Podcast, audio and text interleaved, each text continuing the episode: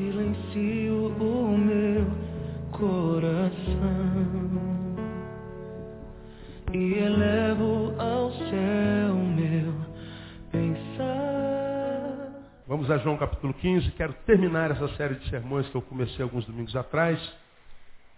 Já é o último domingo do ano. Domingo que vem, pela manhã e pela noite, eu prego novas palavras. Eu queria terminar o que nós começamos há três domingos atrás.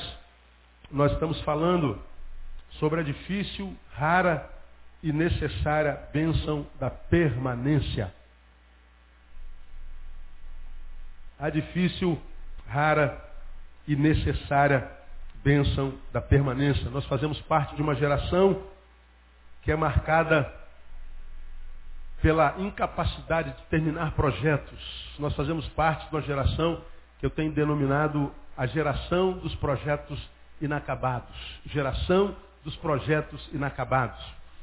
Eu fico impressionado quantos projetos nós começamos no início do ano, quantos sonhos nós consagramos e apresentamos ao Senhor, quantas, quantas caminhadas nós iniciamos, mas é impressionante como tão poucos seres humanos conseguem permanecer e chegar até o fim. É incrível quando, como esse fenômeno fim, início e fim e início de ano geram em nós uma esperança tão grande. Meu Deus, ano que vem vai ser um ano diferente. 2009 eu tenho projetos novos, eu tenho sonhos, eu tenho planos e a gente inicia o ano cheio de projetos. Essa semana eu passei alguns momentos do meu, do, de um dos dias meus escrevendo alguns objetivos meus. Alguns objetivos particulares do Neil, que nada tem a ver com o pastor. Alguns objetivos do pastor Neil, que tem a ver com o que eu faço e não com o que eu sou. E algumas coisas que têm a ver com o ministério. Né? Neil enquanto indivíduo, pastor enquanto ministro e ministério enquanto eclesia. E é interessante como é que a nossa mente se torna fértil na entrada de cada ano. Né? A gente tem projetos, a gente tem sonhos. Né? Eu, entre alguns, dois eu quero retomar sonhos que eu sempre tive, estão aqui desde que eu sou gente, me entendo por gente, mas que eu não desenvolvi por várias razões, alguns por complexos, outros porque na minha adolescência, início de juventude, eu era muito religioso, era muito muito batista e, e os evangélicos não podiam quase nada, né? Quantas irmãs que estudaram balé, depois que se converteram, pararam com o balé porque não pode dançar? Quantos de vocês se converteram jogaram LPs maravilhosos fora? Né? Na nossa época era LP, né? Quem é do tempo do LP de vinil aí? Pois é, então nós estamos falando de jurássicos né, gospels, né? Então, nós somos do tempo do LP. Adolescente não sabe o que é isso. Aí alguns se converteram, jogaram algumas joias preciosíssimas fora. Esse pecado eu não cometi, né? Inclusive alguns crentes naquela época, quando se convertia, ia jogar fora, eu falei, não dá para o pastor que eu, eu providencio. Né? Você quer jogar fora, joga nesse lixo chamado Neil, né? E a gente tem LP até hoje lá, joias preciosas, né? Quanta coisa a gente foi jogando fora por causa de, de, de má administração, de que a gente não podia um monte de coisa. Hoje a igreja tem escola de dança dentro da igreja, né, meu? Quantos de vocês não foram excluídos da igreja aí, lá na, na, nos pentecas xiitas, porque viam televisão? Hoje a gente está dentro da televisão pregando evangelho, eu não aguento ver programa evangélico, não aguento, não dá. É horrível. Né? É a visão do Neil, estou falando por mim. Né? E, e, a gente está lá dentro o dia inteiro. Tem mais programa evangélico do que programa secular. Né? E a televisão que até então era proibido se assistir.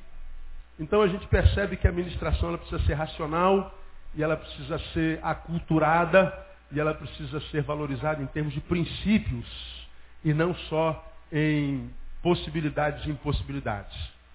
Então toda vez, meu irmão, é, inclusive você que é minha ovelha principalmente, que o teu pastor, seja de que igreja for, fala assim, ó, eu não quero isso aqui, pergunta a ele por quê.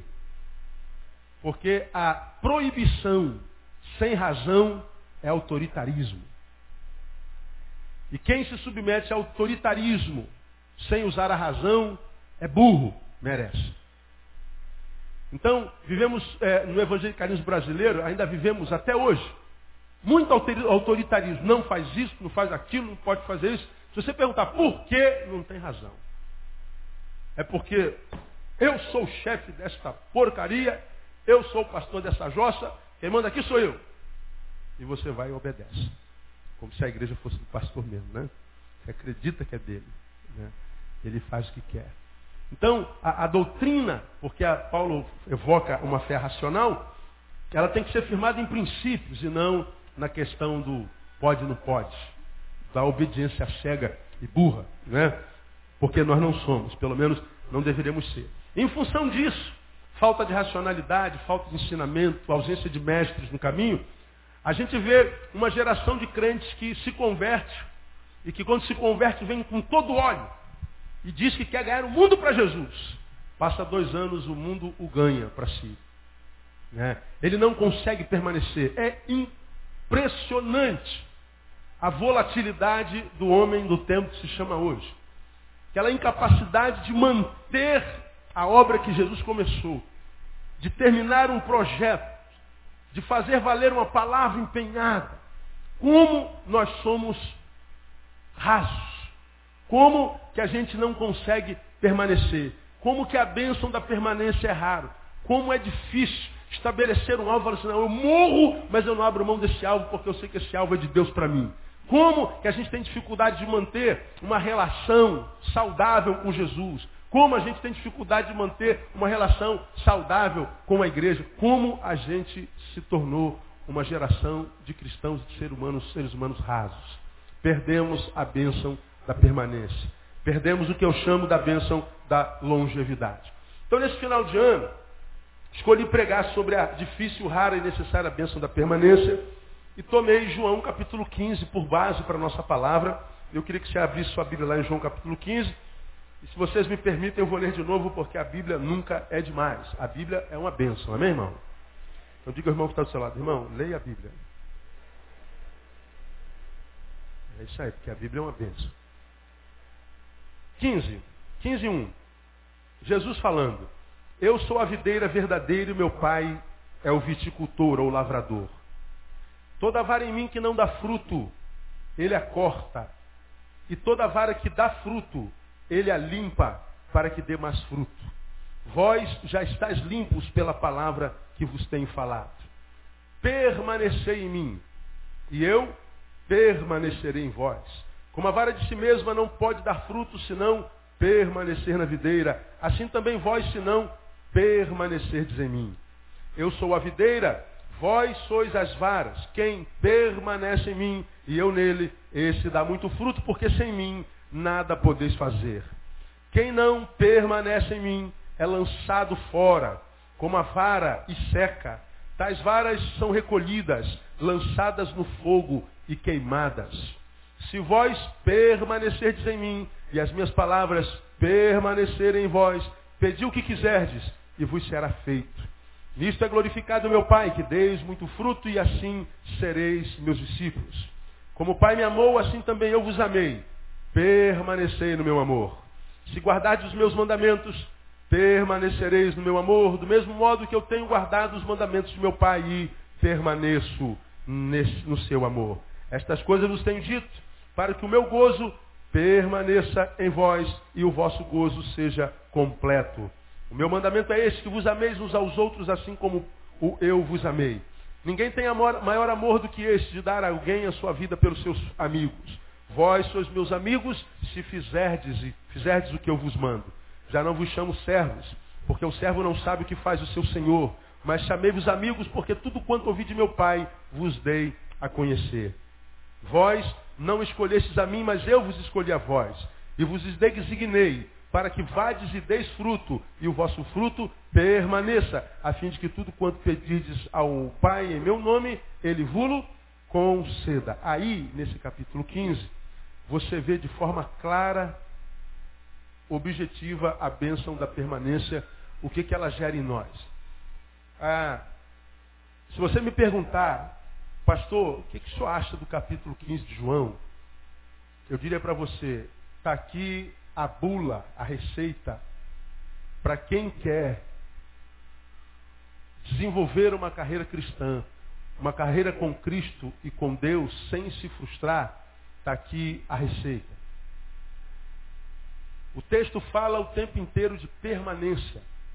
E diz que se a gente não consegue permanecer, manter um equilíbrio relacional, ele está dizendo a gente perde tempo.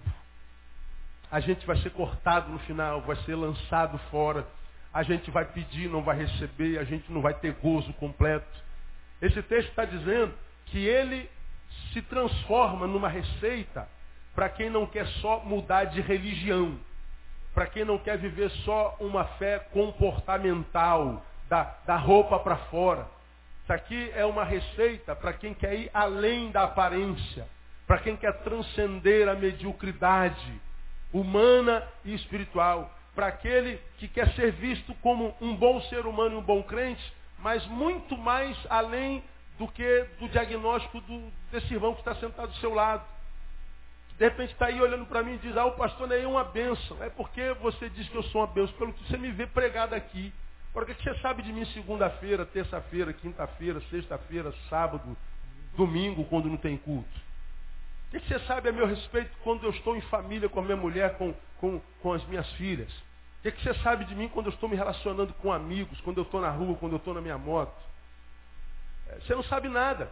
Ou, porque são meus ovelhas, sabem, conhecem minha família, conhecem alguns dos meus valores, é, é mais fácil falar de mim. Agora, eu, eu preciso viver uma vida que seja diagnosticado como uma vida abençoada, mas um diagnóstico que não venha só da boca de vocês, da boca dos outros.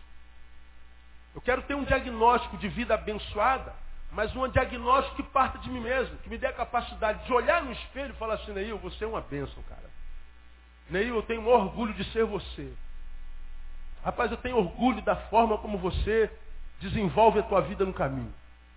Eu tenho orgulho do que você é e do que você faz. Tenho orgulho de ver a sua postura paterna. Tenho, tenho prazer em ver a, a forma como você é marido para tua esposa. Tenho orgulho de ver a forma como você lida com grana. Tenho orgulho de ver a forma como você lida com os amigos, com os inimigos. Tenho orgulho de ver a forma como você lida com Deus. Tenho orgulho do que você é. Esse diagnóstico parte de nós mesmos. E mais, um diagnóstico que parta de Deus para nós. Deus, quando olhava para Davi, dizia: Lá está meu servo Davi, em quem tenho posto o meu prazer. Deus, quando estava, perdoe aí essa, essa, essa, essa analogia, irmão. Deus, quando estava meio depressivo, aí procurava Davi. Deus, quando estava meio triste, ele buscava a presença de Davi. Davi o alegrava. E Davi não era um ser humano corretinho, não. Mas havia alguma coisa em Davi que quando Deus estava com ele se sentia bem.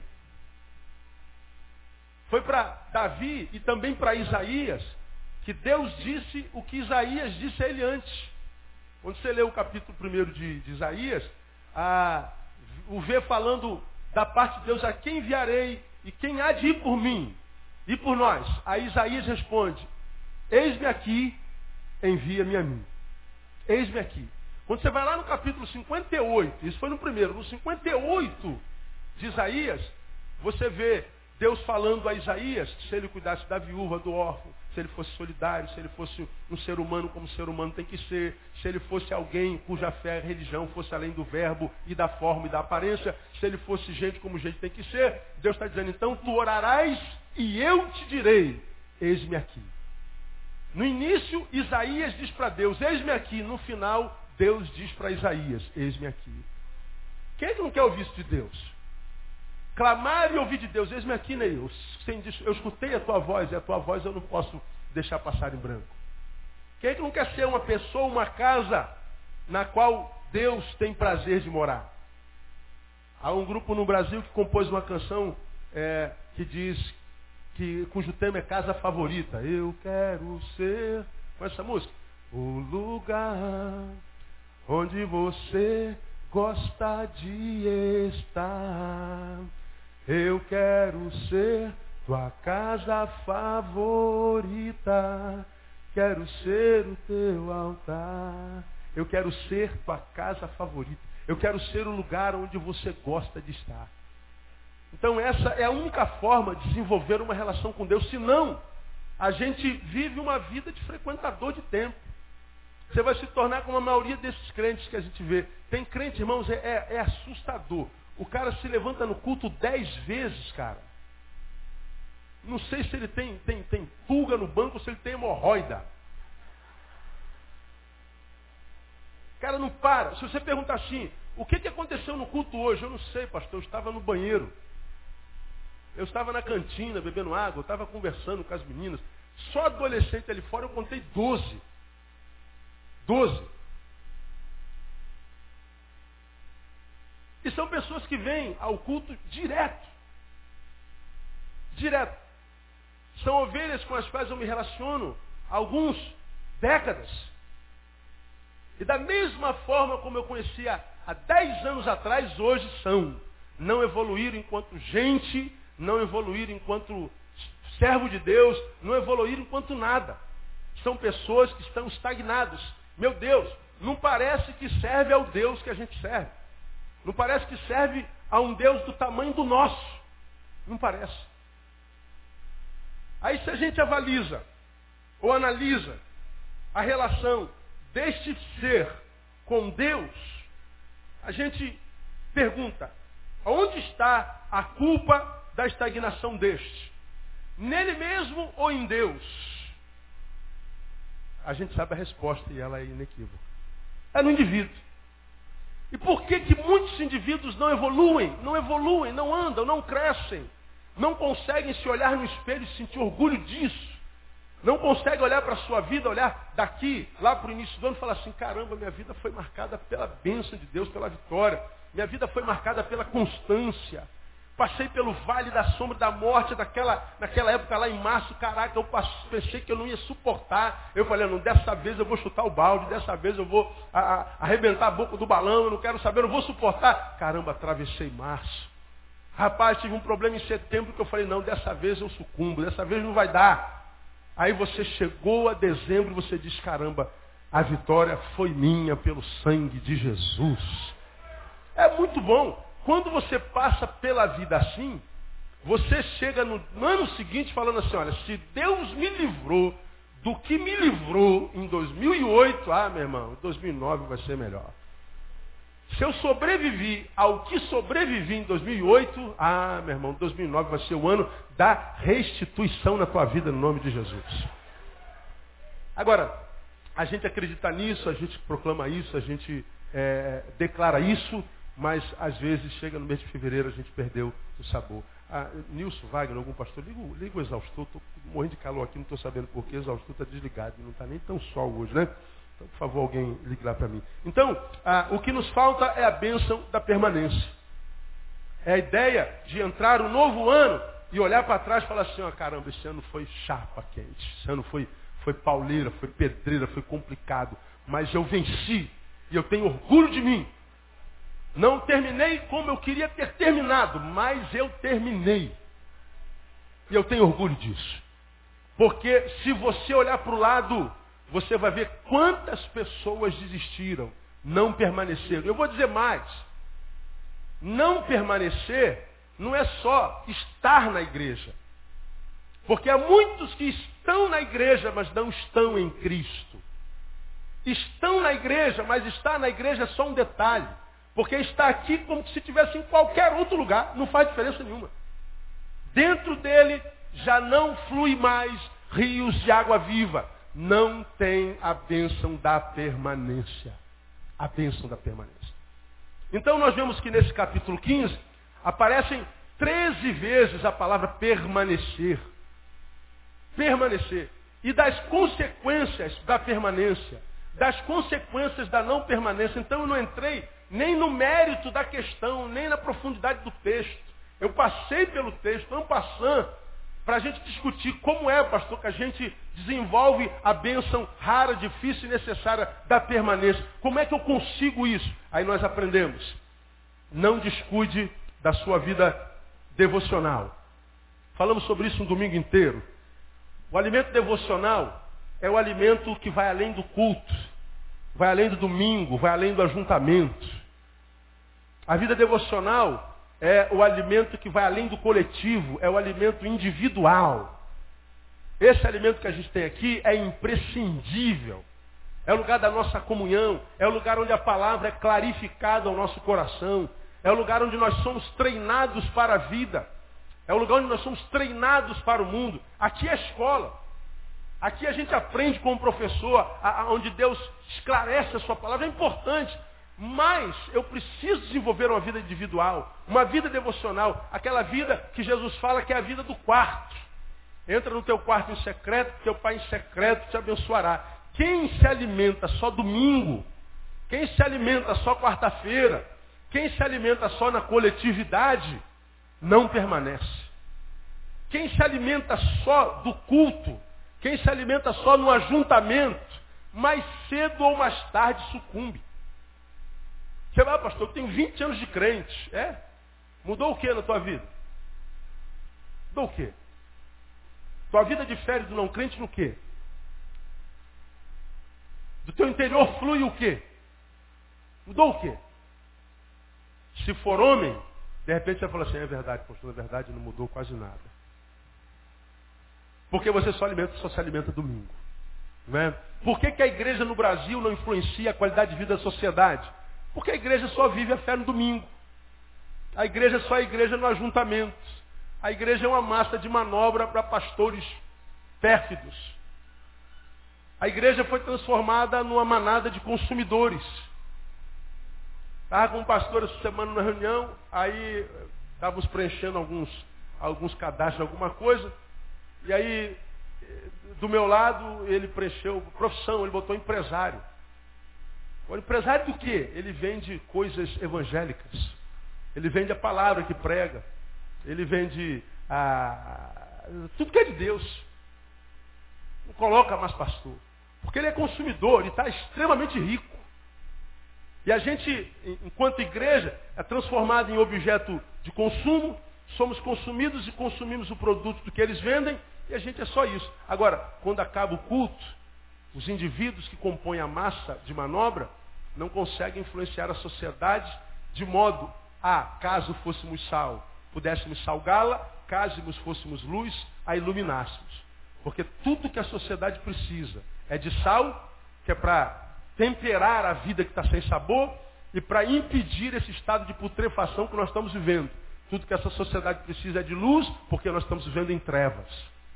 Cadê a luz das trevas? Não existe, senão só no ajuntamento. Então acho que você não deveria se conformar com esse estado de ser. Você deveria não se conformar em ser só mais um no meio da massa e ser um número que é faz parte da massa de manobra. Eu acho que você devia se levantar desse banco e acordar de manhã cedo e falar assim, não, eu não vou ser mais uma máxima de manobra, não. Eu quero ter uma experiência com Deus genuína, verdadeira. Eu quero fazer diferença na minha geração.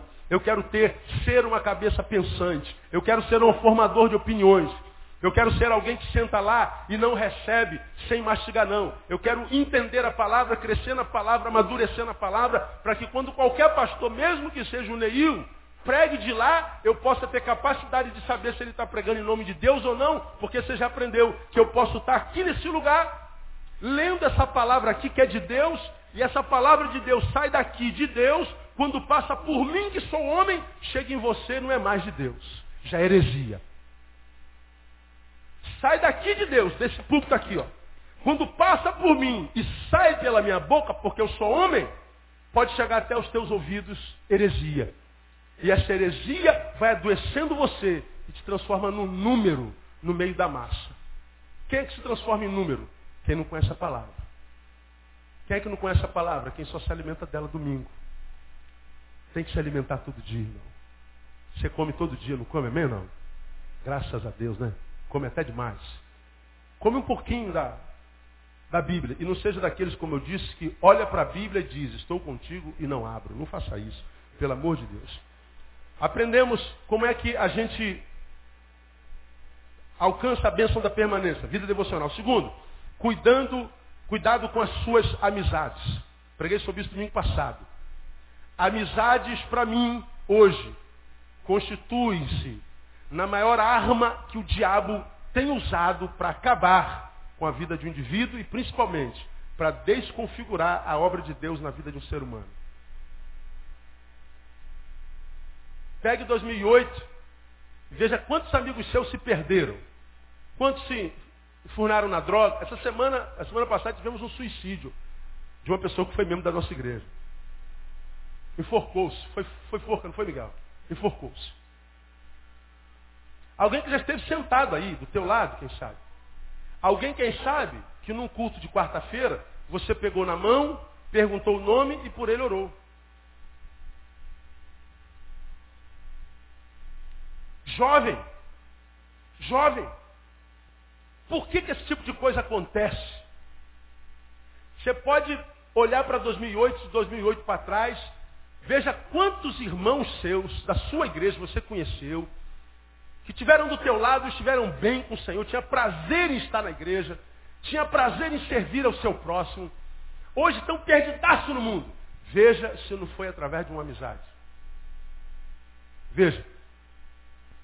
Você pode ver qualquer ser humano que hoje não está mais no altar. Quem sabe está lá no último banco da igreja.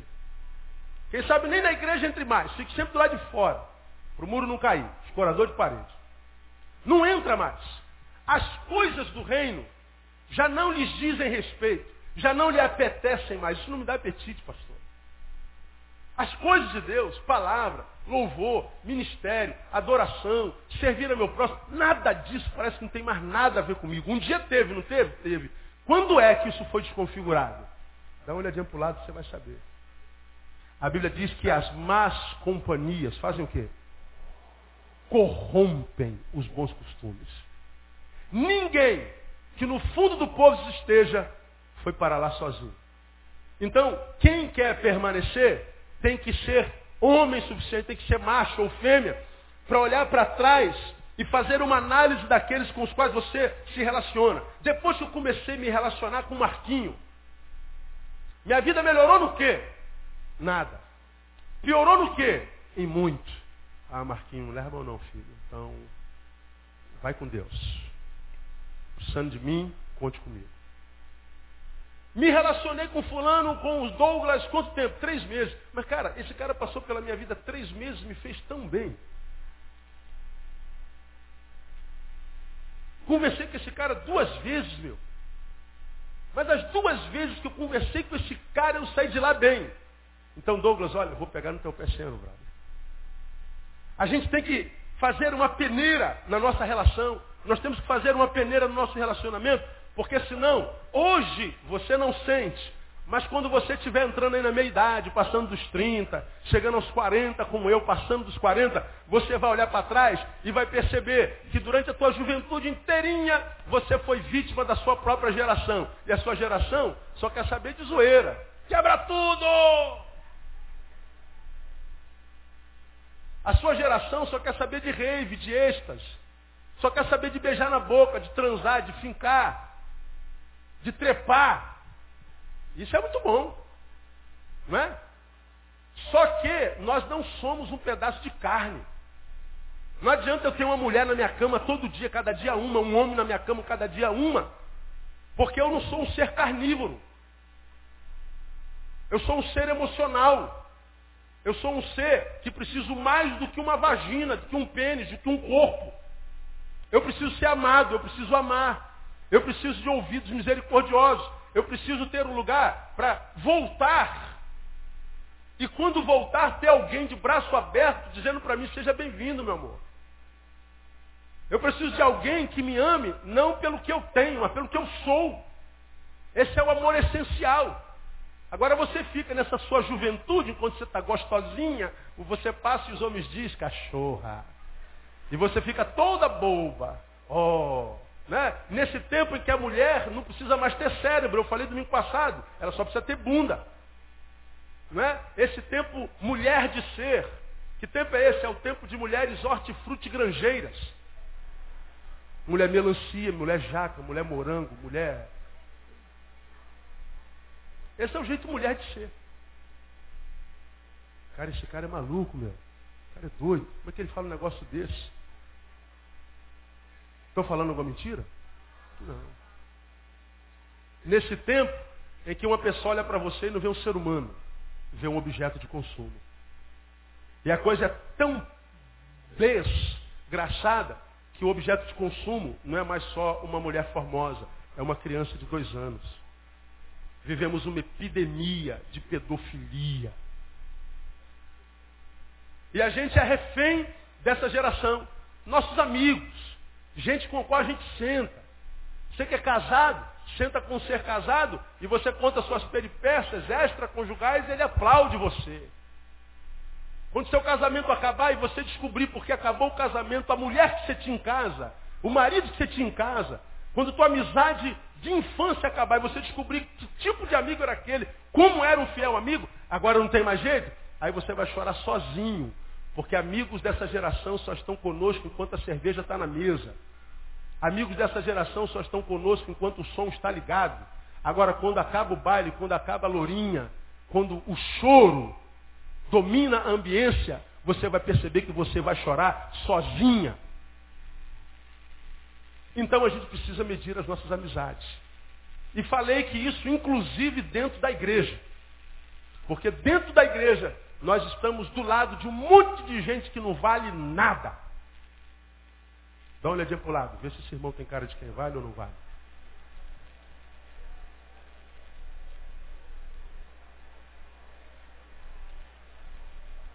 Uma má notícia para você. Quem vale e quem não vale não parece. Né? Tem gente que não parece vale é joia preciosa. Tem gente que parece tudo, mas não é nada. Pelos frutos conhecereis. Então, jovem, adolescente, quando você estiver com outro adolescente, com outro jovem, que não valoriza o que é de Deus, só está aí de, desculpa o termo, de sacanagem no meio da igreja, dá um pé no traseiro dele e manda ele ó, pode ir, meu irmão porque eu tenho coisas mais preciosas para fazer na igreja. Isso é questão de sobrevivência. Você está entendendo até aqui, amém ou não, igreja? Eu sei que a palavra é meio pesada, mas é a palavra que o povo entende. É assim que o povo entende. Quero terminar. Quer a bênção da permanência? Não se renda ao legalismo, à religiosidade, ao religiosismo. Não se torna só um crente, não se torna, não se transforma num batista. Não se transforma num assembleiano, pelo amor de Deus. Não seja um presbiteriano, não seja um metodista. Nunca seja da Universal, pelo amor de Deus. Não seja um, um, um, internacional da graça de Deus.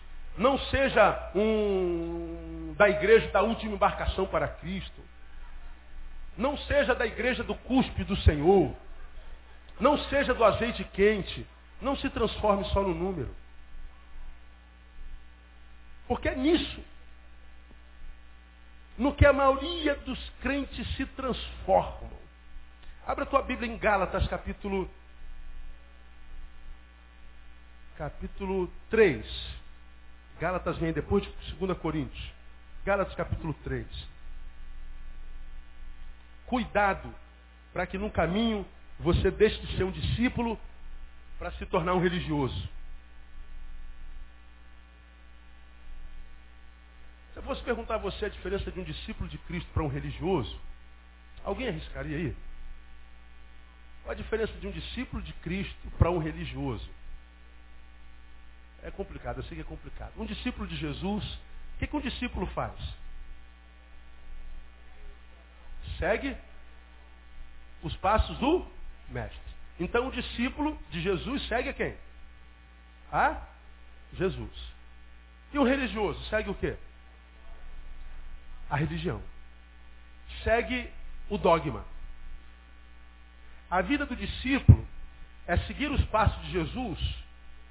E seguir não é só ir como vaquinha de presépio atrás, não. É olhando onde ele pisa, como ele pisa, como ele trata, como ele se comporta. Quando é que ele retroage? Quando é que ele cai dentro? Como é que ele se postura no caminho? Porque o objetivo de um discípulo é se parecer com o seu mestre. Agora o religioso, o religioso ele segue a religião, a religião não existe. O que é religião? Outrora, discernida pela teologia, é uma palavra que vem do latim religare, que é religar o homem a Deus a gente sabe que esse valor já não existe mais. Né? O que liga a Deus não é religião, é Jesus. Eu sou o caminho. Eu sou o quê? A verdade. Eu sou o quê? Ninguém vem ao Pai senão por mim. Ou ele é um doido, megalomaníaco, como já preguei, ou ele está dizendo a verdade.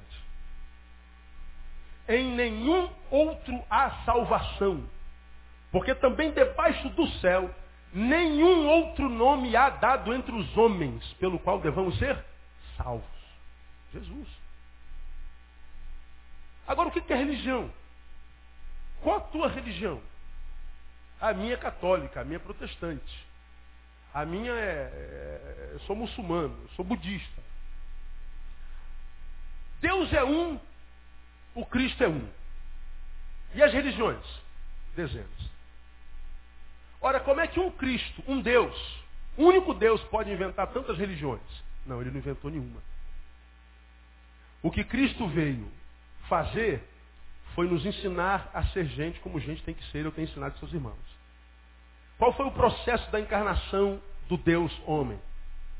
Deus criou o homem e os homens buscaram muitos artifícios. Os homens veio para buscar os seus, os seus buscaram muitos artifícios.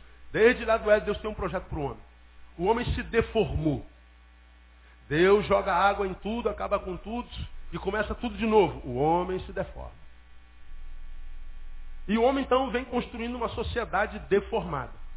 Chegou um ponto que Deus falou assim, ó, não vamos matar mais carneiro, não vamos matar mais bode, sangue de bode não purifica de mais nada, nem obra.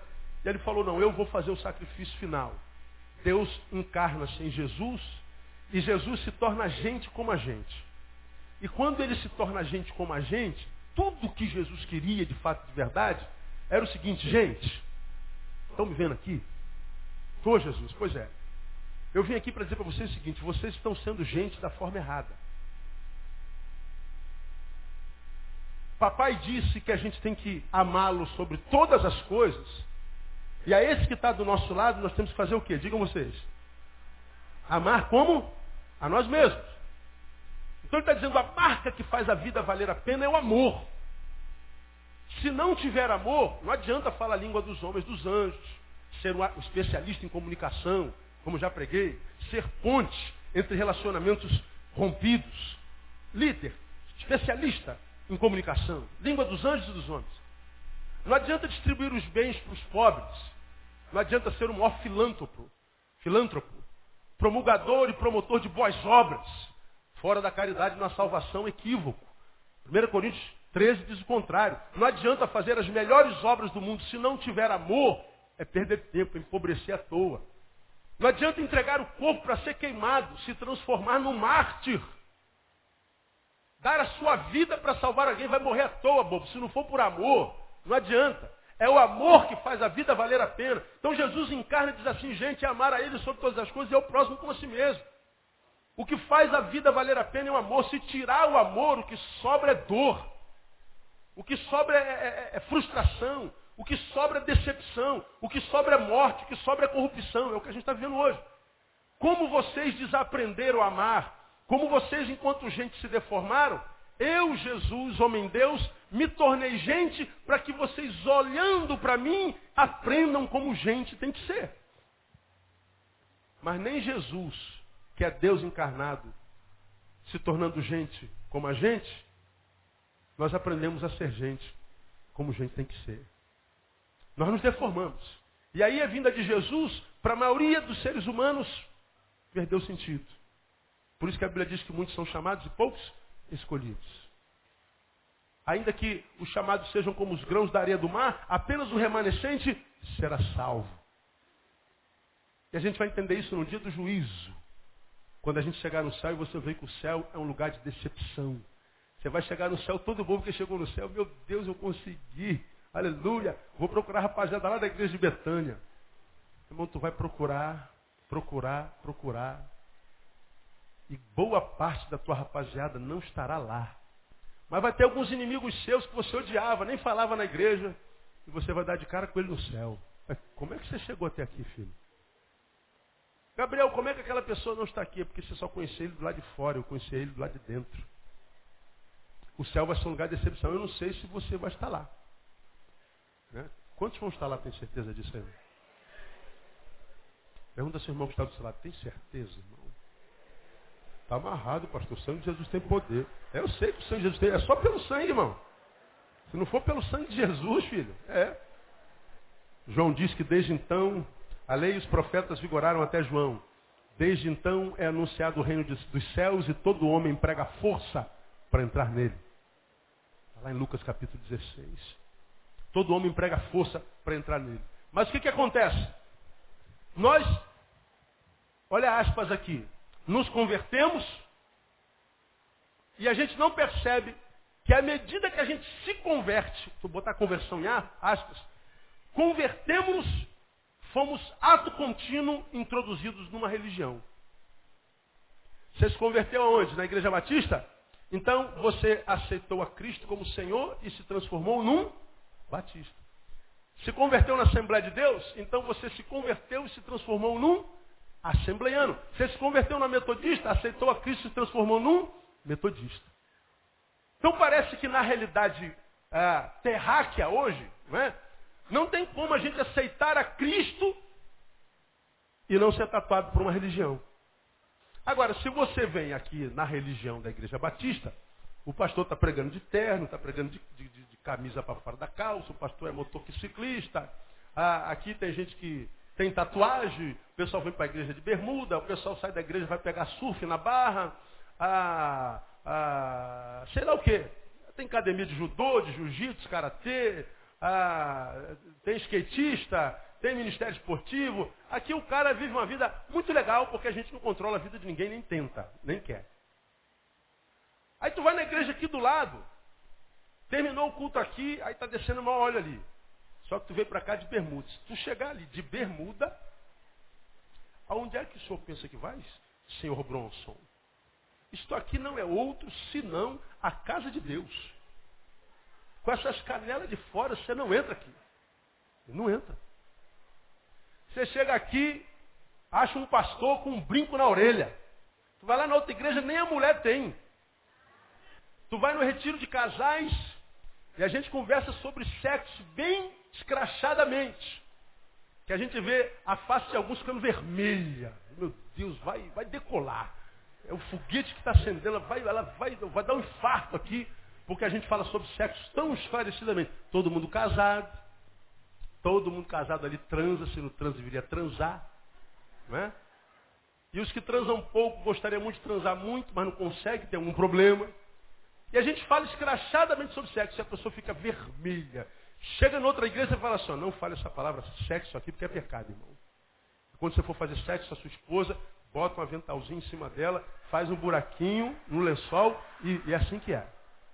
Sexo é para procriação. Você está com um problema, vem, vem na igreja, pastor, eu queria que você orasse por mim. Mas por que, eu tenho que orar por irmão? Minha oração é mais poderosa que a sua? Ora você, irmão. Não quero que o pastor ore, não, não vou orar, só de raiva. Aí chama o irmão que está lá, na, lá na, irmão, ora aqui por ele aqui que ele está com problema. Ele sai decepcionado porque o ungidão não orou. E nem fez questão de ser chamado de ungidão. Aí tu chega em outro lugar, irmãos, essa semana eu não vou beber nem comer. Vou passar três dias no monte em consagração. Esse ano eu vou andar de pé no chão e não vou fazer barba. Então essa semana eu estou me consagrando para a campanha da vigília de sexta-feira que vem, que vai ser forte, irmão. Vai ser forte. O reverendo vai orar, né? E vai ser forte.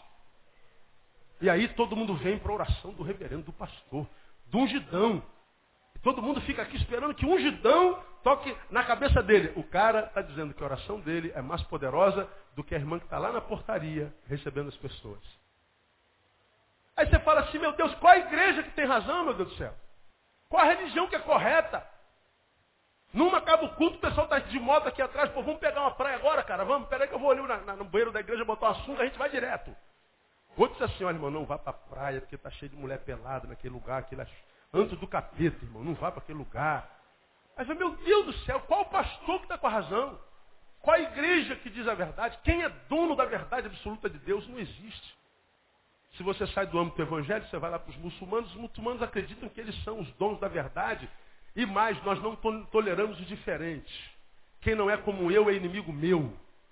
E se eu tiver que matá-lo, eu mato. Eu boto uma dinamite no meu corpo, entro no shopping e arrebento com vocês. Eles fazem isso. Tudo em nome de Deus. Aí hoje é a maior religião do planeta. Só que é a religião do medo. Porque o Deus deles não conhece a palavra amor. No Alcorão não entra a palavra amor. Ele é poderoso, ele é magnânimo, ele é forte, ele é glorioso, mas ele não é amor como Deus dos cristãos, que se define como Deus é amor. Eles não conhecem isso. Qual religião que é correta? A outra religião diz, olha, isso que você está vivendo é um trabalho que fizeram para você. Então a gente só vence um trabalho fazendo outro trabalho. Eles botaram um frango com uma cachaça naquela esquina. Então a gente vai matar um boi e vai botar duas cachaças na outra esquina. E você vai e bota um boi com duas cachaças na esquina. E engraçado, é para o mesmo Deus. O mesmo Deus que foi contratado para matar aquele, é o Deus para quem gente oferece um trabalho para não matar. Aí parece que o Deus vai com quem paga melhor. Quem se dá bem é o mendigo. Qual a religião verdadeira? Por que, que eu estou pregando isso aqui? Para que você que é crente, membro dessa igreja, não imagine que só porque se tornou membro de Betânia está fazendo a vontade de Deus. Para que você imagine que o meu pastor o melhor pastor do mundo. E os outros pastores não prestam. Que a prática religiosa dessa igreja é a mais correta. Isso é na tua visão e na visão do outro. Quem te garante que você não está equivocado? Quem me garante que eu não estou equivocado? Ora, para eu bater o martelo em cima das minhas teses, das minhas teologias, das minhas, das minhas ministrações, eu tenho que saber o que, que eu estou falando. Eu tenho que ser apto para responder por que, que se prega o que se está pregando. Por que, que se proíbe ou não proíbe o que está se proibindo e não proibindo. A nossa fé precisa ser racional, é Romanos capítulo 12. Rogo-vos, pois, eu, pela compaixão de Deus, que apresenteis os vossos corpos como sacrifício vivo, santo e agradável a Deus, que é o vosso culto racional. Você não é um jumento. Quem pode dizer glória a Deus por isso aí? Você não é imagem e semelhança de um siri. Você sabe o que siri tem na cabeça, né? Então faça valer a pena isso. Porque senão você se transforma num evangélico que fica nas esquinas, nas praças, nos escritórios, nas fábricas, discutindo com outro evangélico qual a igreja que tem mais poder. Qual o pastor que está certo? Ah, na sua igreja tem conta de pergunta, que igreja é essa? Na minha igreja não, na minha igreja a gente fala língua estranha. Na minha igreja meu pastor usa terno, colete, uma camisa por baixo, usa casaco. E vai para a igreja de, de, de, de, de chapéu. E a gente fica então, através daquilo que a gente faz do lado de fora, tentando convencer o outro crente que nós somos melhores do que ele, ou que ele é pior do que nós. E o que, que acontece? Aquele que tem o melhor discurso, encontra um que tem o menor discurso, e nesse que tem menor discurso gera uma culpa, gera dúvida, e não sabe que a dúvida é a brecha que o diabo usa para te tirar da fé. Aí estão tá os evangélicos discutindo o evangelicalismo. Merecem. Merecem. Por isso, se você quer permanecer, você não só tem que tratar da tua vida devocional, tem que tratar das tuas amizades, cuidado com ela e não pode se render ao legalismo. É, Gálatas capítulo 3, nós vemos Paulo falando aos Gálatas. Olha que coisa interessante, irmãos. Olha como é que ele consegue lá. Gálatas 3.1. Ó insensatos, Gálatas. Olha como é que ele começa. Insensatos.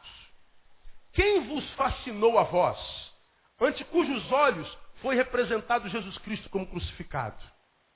Só isto quero saber de vós. Foi por obras da lei que recebeste o Espírito ou pelo, ou pelo ouvir com fé? sois vós tão insensatos, tendo começado pelo Espírito, é pela carne que agora acabareis? Olha para cá de novo. Paulo está dizendo, olha, Cristo foi apresentado a vocês diante de seus olhos. E o Espírito da palavra, que é o Espírito de Deus que os convenceu do pecado, da justiça e do juízo, tirou vocês das trevas e plantou vocês na maravilhosa luz de Deus. Agora, na maravilhosa luz de Deus, vocês foram plantados também dentro de uma religião. E essa religião é tão dogmática, tão pragmática, tão humanizada, tão hipócrita, que ela criou um monte de doutrinas e drogas, drogas e, e, regras que se você não cumprir a todas elas, eles vão dizer, você não tem a Cristo. Paulo se aborrece com a igreja da Galácia, porque a igreja da Galácia aceitou a Jesus, mas não cresceu em capacidade de reflexão. E porque não cresceu na capacidade de pensar, se submete a toda doutrina que nada tem a ver com doutrina, é uso e costume, e aí, ao invés de se tornar um ser humano melhor, como a maioria dos crentes que nós conhecemos, se torna um ser humano pior. Primeiro que fica feio. O crente é um sujeito feio. Eu posso não estar falando de você, Mas eu quero que você amplie a sua visão e olhe a imagem do crente no Brasil. O crente é tido como um povo de só menos importância social. Povinho. É motivo de chacota. É um povo antissocial. Quando eu vejo a imagem do crente e olho o diagnóstico do mundo para ele, a gente diz assim, cara, o mundo tem razão. Agora a igreja nem sabe em grande escala o que, que a sociedade pensa dela. Porque foi adestrada numa visão de santidade equivocada. Ser santo é ser o quê? Separado. Aí a gente vive enfurnado dentro desses templos que nós construímos e não temos participação ativa enquanto cidadão lá na faculdade, no corpo discente. Nós não fazemos parte das comissões de direitos humanos das nossas regionais, dos nossos conselhos. Nós não fazemos parte da associação de moradores do nosso condomínio, do nosso bairro. Nós não fazemos parte das CIPs que estão nas nossas fábricas. Nós não temos participação ativa na sociedade, porque a, sociedade é composta, a sociedade se vê composta por ímpio, por gente que não conhece a Jesus, e eu não posso me relacionar com eles. E a gente vira um povo alienado. Que tudo que faz para Deus, quando faz para Deus, só faz para Deus e nunca para o próximo. E tudo em nome da religião. Quando a maioria dos crentes são perguntados numa festa de 15 anos, numa festa de casamento, colocam uma cerveja na mesa dele, aí ele diz assim, não moço, não, não, não bota cerveja aqui não. Porque eu não bebo. Por que, que você não bebe? Diga para mim. Por quê? Sou crente, minha religião não permite. Eu acho que você não deve beber mesmo. Agora, diga a razão pela qual você não deve beber. Não é porque você é crente. Não é porque a sua religião não permite. É mentira isso. Porque a Bíblia diz, ela é a fonte da nossa religião, que todas as coisas me são o quê? Lícito. Quem diz que você não pode beber? Quem diz que você não pode transar antes do casamento? Quem diz que você não pode participar de um bacanal? Quem diz que você não pode sair daqui roubar o carro do irmão aqui na frente embora para casa e chegar em casa e falar assim, irmão, eu roubei teu carro só para ir para casa, pega aqui agora. Quem diz que você não pode dar volta no seu trabalho? Onde é que está escrito isso? Se eu dissesse para você que isso aqui é cachaça, quem acreditaria? A maioria de vocês, assim, pastor, não é meio doido mesmo, vai. Se ele falar que é, é mesmo, esse cara é meio doido, é meio retardado, né? É bem capaz que seja mesmo. Não, não, é água. É água. Agora suponha que fosse 51. Boa ideia, né? E eu tomasse um copo de 51. Quem é que me impediria? Quem me proibiria? Se eu tirasse de um bolso aqui um cigarro agora, quem vai me proibir? Ninguém. Por que, que eu não faço? Porque eu não preciso do álcool. Porque eu não necessito do cigarro. Por que, que eu não me corrompo? Porque o Senhor transformou a minha vida. Eu não tenho necessidade de me corromper, de me prostituir, de matar. Eu não vou destruir o templo do Espírito Santo de Deus. Eu não tenho carência desse negócio. Eu não vou defraudar o meu irmão, porque a minha palavra, a palavra de Deus que eu sirvo, diz que eu tenho que amar esse irmão. Eu preciso respeitar aquele irmão, porque eu quero ser respeitado por ele. A Bíblia diz que tudo que quereis que os homens os façam, fazei o vós também a ele. Isso não tem nada a ver com religião. Agora, a maioria de nós se conforma e diz, a minha religião não permite. Agora, quando você diz que a tua religião não permite fazer uma coisa que o homem sem religião ama fazer, você está dizendo assim, então quer dizer que para eu ser da tua religião tem que deixar de fazer o que eu amo? Tem. Então não quero saber de religião. Só que o que você chama de religião, ele entende como Cristo, como palavra de Deus. Não é tua religião.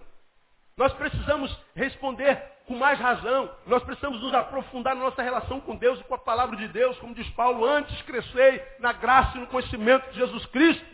Crescer na graça e no conhecimento. Senão, a gente vai ser só repetidores de ordens de homens que nem sequer conhecem a palavra. Vão ficar com correntes, campanhas, com roupagens estereotipadas, com doutrinas tolas, ridículas, idiotas, que nada tem a ver com a palavra de Deus. Nada. Tem a ver com aquela religião. Mas se você fosse aprofundar na palavra e mastigar aquilo, você vai ver que não tem nada a ver com a palavra, uma palavra não compreendida. Por que, que muita gente não consegue permanecer? Sabe por quê? Porque ele veio do mundo, pecaminoso, viciado no pecado, ele entra numa igreja que tem uma norma muito rígida, muitos usos e costumes, E aqui dentro, então, ele muda tudo lá de fora. E aí proíbem-no de fazer tudo. Quando está todo mundo me proibido, então não tem contato com aquela desgraça que é minha fraqueza. Só que você vai conseguir viver na proibição por um tempo. Mas vai chegar um tempo que você vai ter saudade de ser o que você é de verdade. Ninguém consegue ser o que os outros querem que você seja a vida inteira. Ninguém. Vai chegar uma hora que você vai ter saudade de si. Porque te roubaram de você. E às vezes somos nós que nos roubamos de nós mesmos. E aí a vida se torna um peso, um infarto. A gente vem para a igreja amargurado, infeliz, mas aqui a gente fala língua estranha. Aqui a gente dá glória a Deus, aleluia. A gente chega no culto e ajoelha para orar. E todo mundo está vendo a gente orar. Mas quando a gente levanta é para fofocar. A relação que a gente vive com Deus é só do lado de fora, nunca do lado de dentro. É sempre estereotipada, nunca interiorizada. É uma mentira. Você sabe que é uma farsa. Porque a vida é religiosa, não é humana. E esse texto está me dizendo, vocês começaram seguindo a Cristo, agora estão seguindo um, homem. Estão seguindo uma religião, uma instituição. Estão seguindo uma indústria. Agora está aí a campanha dos sete montes sagrados. Nos levaram óleo para lá. E você acredita que você só vai ser abençoado se fizer parte da campanha dos sete montes sagrados. Se aquele óleo chegar à sua cabeça. Jesus diz assim, filho, entra no teu quarto em secreto, teu pai em secreto, o que irmão? Te abençoará. Quem foi que falou isso? Jesus. Eu não sei se você sabe, este não pode mentir. Mas pastor, acho que a campanha é forte. Talvez. Mas a Bíblia diz que a glória de Deus está manifesta em vaso de barro. Deus poderia morar em qualquer lugar da sua criação, ele resolveu morar dentro de nós. Seres frágeis, dentro desse corpo enrugado, barrigudo, cheio de pé de galinha no olho, acrisolado, cheio de enfermidade. Foi aí que Deus resolveu morar. E Deus querendo morar dentro da gente, e a gente saindo da gente para se transformar no que os outros querem que nós nos transformemos, para ver se a gente consegue achar a Deus. E a gente não acha a Deus. Participa da campanha e a gente vê dois, três, quatro, dez dando testemunho que a campanha foi uma vitória. Agora dê o microfone na boca da massa inteira. Para você ver que você vai ouvir. Os abençoados a gente conhece. Estão lá. Procure os decepcionados. Você vai ver. Porque a religião é assim ela atende a alguns e não a todos. Mas o Deus que a gente serve, o Jesus de Nazaré, ele disse, eu vim para os que eram meus. Se você é dele, ele veio para você, amado. Ele diz, clama a mim e responder-te-ei, e anunciar-te-ei coisas grandes e firmes que você não sabe. Ele fala que se nós permanecermos dele, nós podemos pedir o que quisermos e ele fará. Ó oh, pastor, eu estou nele, pedi um carro Fusion 2008 ele não me deu. É porque se você tivesse nele, você não pediria um pedido desse. Ele sabe quem está nele até pelo pedido que se faz. Você pensa estar tá nele, mas você está numa religião. Eu queria terminar minha palavra, o tempo não dá mais. Mostrar para você como é que a gente sabe, irmão, se a gente está caminhando no caminho do legalismo. Como é que eu sei que se eu estou me transformando em religioso tão somente? Algumas formas. Primeiro, serviço cristão. O teu serviço, o desenvolvimento prático da tua fé, é mais direcionada ao prédio ou ao ser humano? O teu serviço cristão é mais direcionado para uma instituição ou para o teu próximo? É, como é que eu posso saber, pastor? Simples. Quantas pessoas se abençoou essa semana? Versus quantas vezes você vê a igreja essa semana? Porque a instituição geralmente se transforma na fuga dos que não conseguem ser discípulos. Eu não consigo viver vida em Deus, não consigo abençoar ninguém, não consigo viver o caráter da fé cristã, eu não consigo ser o que eu sou no coração de Deus, tenho vergonha na minha fé. Não sou canal da bênção de Deus na vida de ninguém, então estou devendo ao Senhor, ao próximo e a mim mesmo. Porque eu sou um devedor de tudo, eu me refugio na religião. E aí eu vou arrumar o teclado, vou arrumar o, o banco, eu vou, vou pintar a parede, eu vou, vou carregar o fio, eu vou cantar no coro, eu vou dirigir a sprinter, eu vou, é, é, sei lá, vou fazer qualquer coisa na instituição. Que tem valor para Deus, mas que geralmente são coisas que nem crente precisa ser para fazer. Para dirigir a sprinter não precisa ser crente. Para fazer uma visita ao hospital e dar uma palavra de misericórdia não precisa ser crente. Para lavar o tabernáculo não precisa ser crente. Para limpar o ventilador não precisa ser crente. O que a gente faz para a instituição é muito importante, mas não é o imprescindível. O que Deus quer com a nossa permanência nele, porque a única vontade revelada de Deus na Bíblia é que vos ameis uns aos outros. Quantos querem servir a Deus aqui com todo o coração, amado? Deus está falando para você nessa manhã. Sirva a alguém Seja bênção na vida de alguém. Seja instrumento de Deus na vida de alguém. Seja um instrumento da graça, uma ponte. Estenda a tua mão. Seja uma bênção. Você vai estar cumprindo a lei de Cristo. Se não, você está caminhando para o caminho da religião. Segundo, o outro, o próximo. Faça uma análise sincera diante de você. Difícil achar sinceridade no religioso. o religioso não se enxerga, né? Ele enxerga os outros, evidentemente. Então, quando você olha para o próximo, você se incomoda mais com a alegria dele, com a liberdade dele, ou você se incomoda com a miséria dele, com a angústia dele? O que, que te incomoda mais? Você vê alguém angustiado, você vê alguém na miséria, você vê alguém caído na sarjeta.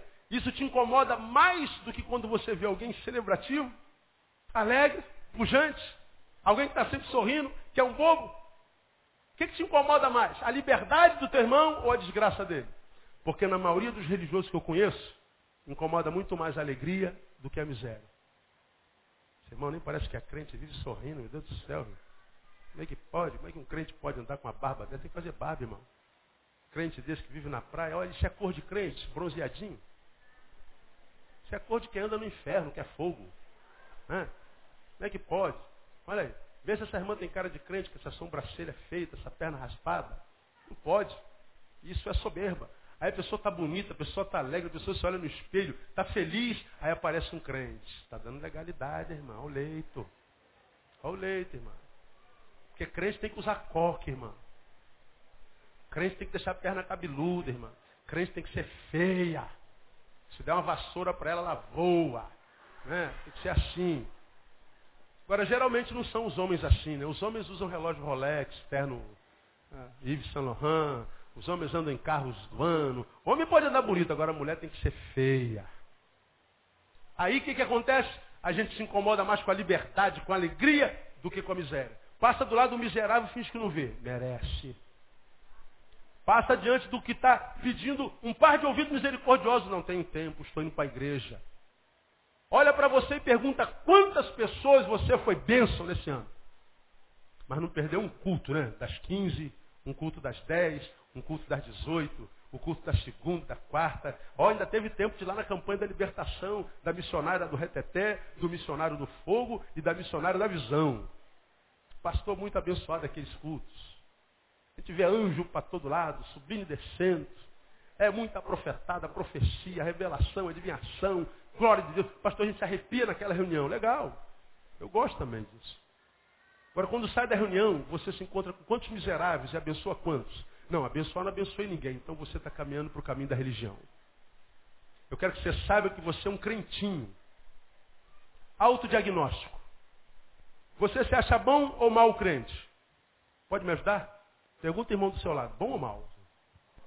Bom, se você disse mal, eu não vou nem perder tempo com você, porque para você ainda há esperança. Você está bem, você se enxerga. Agora, se você se disse bom crente, deixa eu perguntar para você, bom em função de quê? De almas ganhas ou de comportamento? Não, pastor, eu, eu, sou, eu não bebo, eu não fumo, eu, eu não jogo, eu não transo, eu não calunio, eu não, não prostituto, eu não prostituo, eu, eu não faço isso, eu não faço aquilo. É. O Hare Krishna também não bebe, não fuma, não joga. O budista também não. O bom católico também não, não bebe, não fuma, não joga, não transa, não, não dá calote, como encontrei aquela mulher na, na, na Madureira. Ah, é, é um homem íntegro. O ateu também, que é ético, também não faz nada disso, então não é comportamento. Contei aqui 3.168 vezes. Aquela história da menina, tem sempre alguém que escuta pela primeira vez, então tenha paciência. De Madureira com a camisa, lembra dessa história? Quem se lembra dessa história aí? Olha lá, minoria, mano. Vou contar de novo. Madureira. Aquela camisa que tem dizeres na frente acaba com reticência. Né? Tem um corno me olhando. Aí tu já fica com raiva do cara, né? Aí tu vem andando, tu não consegue tirar o olho da camisa, tem um corno me olhando. É branca com a pretão. E tu olha pro cara com raiva. Aí ele passa, ele não olha tua cara, tu tá olhando para ele com raiva. Quando ele passa, tu olha com raiva dele. Continua me olhando. O cara ganha uma facada, não sabe por quê. Tem camisa que é assim. Né? Não adianta me sequestrar. Aí atrás, sou professor. Ah, tô duro. Tem essas camisas assim. Vem eu e Madureira. Aí estava escrito lá, eu me lembro. Não bebo, não fumo, não jogo, não transo, não calunio, não dou calote. Tan, tan, tan. Não bebo, não fumo, não jogo, não transo, não calunio, não dou calote. Tan, tan, tan. Aí a imaginação flui. Né? Ou atrás vai estar escrito, essa é a irmã. Jesus mudou a minha vida. Espírito mudou o meu viver. Nasci de novo. Sou nova criatura. Jesus me transformou. Diferente da casa do cara do corno, a gente não olha para ele com, com, com, raiva. Aí vem a irmã, a gente fala assim, pô, eu também não, eu também não. Eu bebo, fumo, jogo. Ela passa. Quando ela passa, eu olho, está escrito assim, ó, morri. Confundir um crente com um defunto. Ah, não raspa a perna, não, não, não uso brinco, não tem tatuagem, eu não como carne de porco, eu, eu, eu não boto brinco, eu, eu não, não, não bebo, não, não, faço isso, não faço aquilo, faço com um buraquinho no, no lençol. Comportamento, irmão. Um monte de religioso não faz nada disso. O crente não é conhecido pelo que não faz, ele precisa ser conhecido pelo que ele faz. Você não faz nada disso. Faz o quê? O que, que você fez esse ano? Porque a ordem é anda em minha presença e ser perfeito. Ama o teu próximo como a ti mesmo. E aí ele vai perguntar não é o quanto você fez, mas o quanto você amou. Amou quem esse ano? Estendeu a mão para quem? Foi um instrumento de cura, de restauração na vida de quem? Você se acha crente pelo quê? Porque foi bênção na vida de alguém ou porque não faz um monte de coisa? Você é um crentinho. Como a maioria dos crentes que a gente conhece. Por isso que ficam tudo com raiva da gente, porque é pura verdade. E os legalistas, porque se comportam como os mauricinhos da fé, ficam com raiva dos rebelados da fé. Dos que são doidos, mas estão tirando gente do inferno. São malucaços, mas estão indo lá no vale da sombra da morte tirá-los de lá. São esquisitos, mas estão metendo a pé na porta do inferno e estão tirando os cativos de lá. Estão fazendo alguma coisa. Enquanto os mauricinhos de Deus ficam daqui dizendo, eu acho que não devia ser feito assim. Não fica bem usar essa roupa aí, não fica bem usar esse cabelo, irmão, legalidade do diabo. Ó, oh, irmã, cuidado como é que a irmã faz de sexo, como é que a irmã lida com seu marido, com a sua esposa. Olha onde é que você senta para comer. Comportamento. O legalista só tem a sua relação com Deus firmada em comportamento. Termino. Falamos sobre serviço cristão, o outro, diagnóstico, e quero terminar falando sobre vida privada e vida pública. Bom, o que você é em público? O que você é em público é muito ou pouco parecido com o que você é na vida privada? O que pensam de você se aproxima do que você é de fato? Ou tem uma distância quilométrica? Bom, só quem pode responder é você. Porque se o que você é domingo, irmão, publicamente, é completamente diferente daquilo que você é quando não tem ninguém olhando para você, você está caminhando no caminho do legalismo, você é um mentiroso. E você já aprendeu que Deus não se relaciona com, com esse ser que nós somos aqui dentro, na coletividade, Deus se relaciona com aquele ser que a gente é quando não tem ninguém olhando para nós.